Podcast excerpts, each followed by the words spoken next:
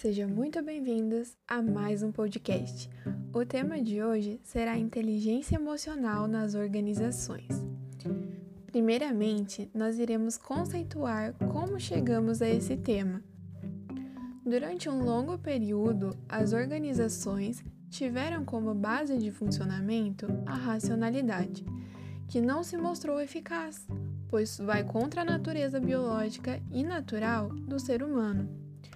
O comportamento humano envolve cognição e interação cultural, ou seja, capacidade de pensar e decidir sobre a realidade que vivenciamos.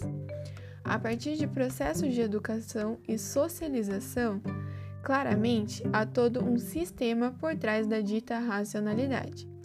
Por meados dos anos 80, com o avanço de pesquisas, chegou-se à conclusão de que o trabalho que fazemos é resultado da pessoa que somos. Decorre de nossa consciência, envolvendo nossas vontades, pensamentos, percepções e crenças sobre o mundo, principalmente nossas emoções. Quando finalmente foi descoberto que as emoções são mais do que reações fisiológicas e que são integradas ao que concebemos como razão, significou uma nova forma de compreender o comportamento humano. Damasio, em 1996, investigou o senso comum ao pontuar que a racionalidade depende sim de nossas emoções. Sem elas, não podemos fazer avaliações subjetivas da realidade, o que pode comprometer o nosso julgamento e a nossa tomada de decisão. Desta maneira, também compreendemos que a razão nem sempre envolve a consciência, pois muitas vezes a forma que agimos é determinada por nossa percepção do mundo, desenvolvida desde o momento em que nascemos. Por isso, os autores Nelson e Lowe, em 2011, publicaram um estudo o qual diz que a maneira geral de aprender a praticar habilidades emocionais prepara o ser humano para direcionar o comportamento impulsivo, passando esse a ser progressivamente direcionado e consciente.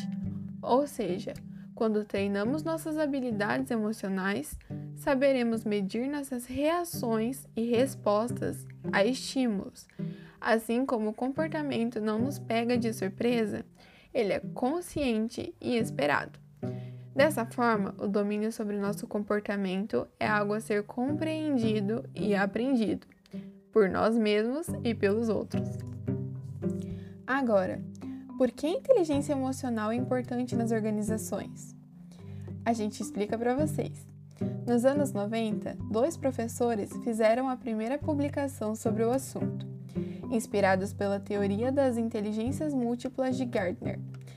Nesta publicação, eles apontam que os indivíduos com inteligência emocional possuem maior percepção, entendimento e regulação sobre as emoções próprias e entendimento sobre as de outras pessoas. Na gestão de pessoas, é comum se falar que as pessoas são contratadas por suas habilidades técnicas e demitidas por suas fragilidades ou dificuldades comportamentais.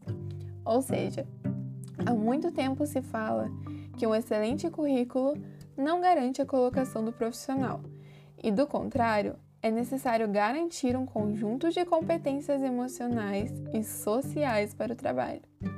Sendo uma das principais competências a inteligência emocional e social, pois é o maior diferenciador no qual profissionais e líderes devem apoiar suas capacidades comportamentais. A inteligência emocional e social é a habilidade de reconhecer os próprios sentimentos e os de outros, assim, administrando as emoções efetivamente, em si mesmo e nos outros. Conceito dado pelos autores Goleman, Boyatsis e Uri em 2002. O desenvolvimento de inteligência emocional no ambiente de trabalho é importante, pois por muito tempo nas organizações, a ideia de equilíbrio nas relações entre times e lideranças era baseada na premissa de uma certa ausência de emoções. Como se sentir algo a respeito do que é realizado ou principalmente da forma como as tarefas são compartilhadas, fosse algo incomum e indesejado. Com as mudanças na estrutura das organizações e o aumento das atividades compartilhadas, da autonomia dos times de trabalho, torna-se esperado e previsto que as pessoas tenham respostas emocionais, nem sempre positivas ou construtivas.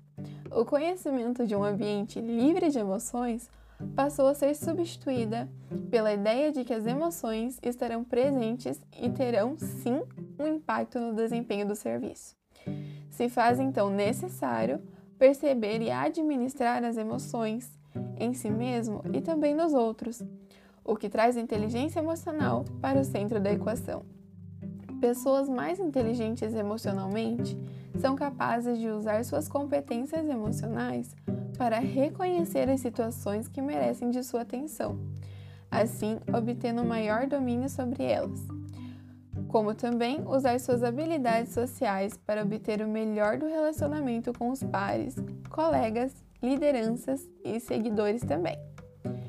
Nos últimos anos, diversas organizações globais trouxeram para seus programas de desenvolvimento de lideranças o tema da inteligência emocional, pela compreensão do impacto que a inteligência emocional tem na liderança e na organização como um todo.